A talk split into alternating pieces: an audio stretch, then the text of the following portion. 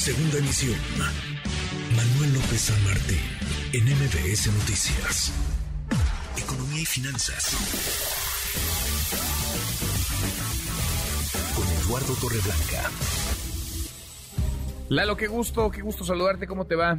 Igualmente me da mucho gusto poder saludarte, Manuel. Buenas tardes al auditorio. Muy buenas tardes, Lalo. Tu lectura de la salida, ayer la platicábamos de Tatiana Cloutier de la Secretaría de Economía, pero sobre todo la llegada de Raquel, de Raquel Buenrostro a esta dependencia, Raquel Buenrostro, que viene del SAT, Lalo.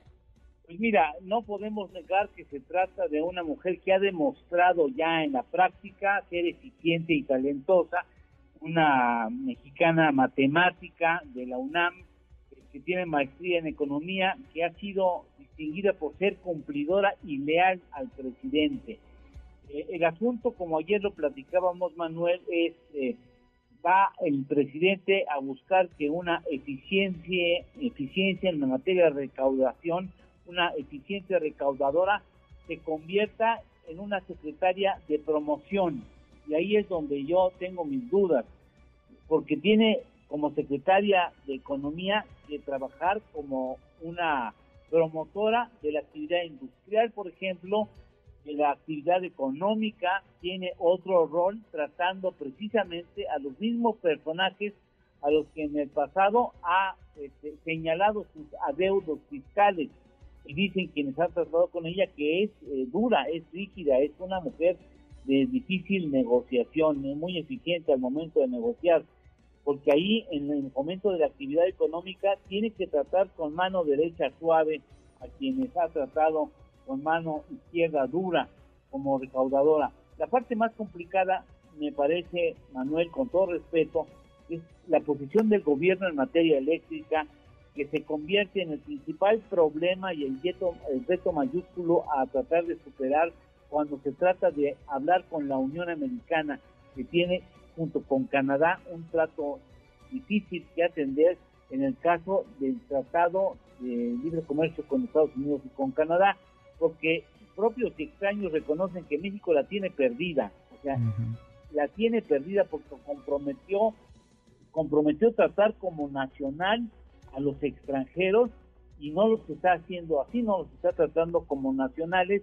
y esto implicará si Estados Unidos ya se cansa y ve que no hay posibilidad de avanzar en las mesas de diálogo que actualmente ya cumplieron los 75 días de plazo que han contemplado y ahora en cualquier momento Estados Unidos, si Estados Unidos dice no, esto no va a avanzar, llama al panel de controversias y ahí ya es otra película, ahí ya son otros dos tiempos, en aproximadamente un año más estaremos viendo que México tiene que perder y ser sujeto a sanciones muy importantes en la materia por no haber cumplido lo que había comprometido en el TEMEX y ese asunto nos va a salir caro porque viene el compromiso de Estados Unidos y de Canadá de imponer sanciones a México por no haber cumplido.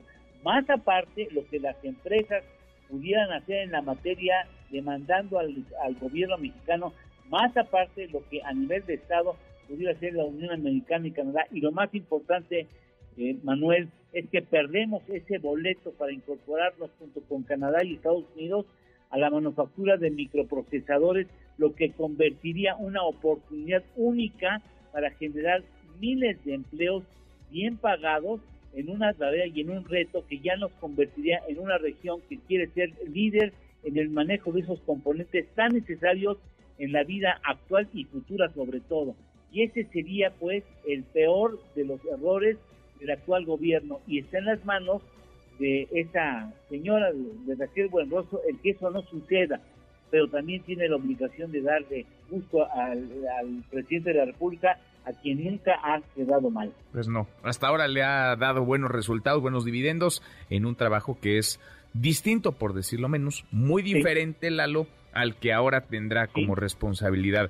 Por lo pronto sentarse a la mesa a negociar o a dialogar, si no alcanza para la negociación, sí para la conversación, sí para el diálogo con Estados Unidos y Canadá y en un rol en un, en un rol casi opuesto, ¿eh? casi en el otro extremo, ¿eh? el tratar a la industria, el ser promotora, ver como sí, ver cómo sí, cuando el SAT es o pagas o pagas, o sea, no hay de otra. Sí, sí, y aquí sí, es saber cómo hacemos posible que las cosas sucedan, por ejemplo, con un plan industrial que tenían que conformar, que fue ya comprometido por el gobierno federal, a más del 50% transcurrido su gobierno. Sin, sin, duda. Lalo, ¿tenemos, ¿tenemos postre? Claro que sí, un, un postre te va a gustar, espero que al público también. ¿Sabes cuál es el vecindario más vigilado en el mundo por, Ah, por sistemas de cámaras urbanas? Qué buen dato. A ver, ¿cuál? Beverly Hills tiene, tiene una cámara por cada 17 ciudadanos residentes. Ándale. Qué cosas. Como Big Brother. Ándale, sí, como Big Brother. Qué barbaridad. Bueno. Gracias, Lalo.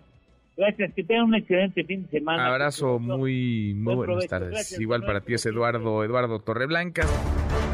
MBS Noticias.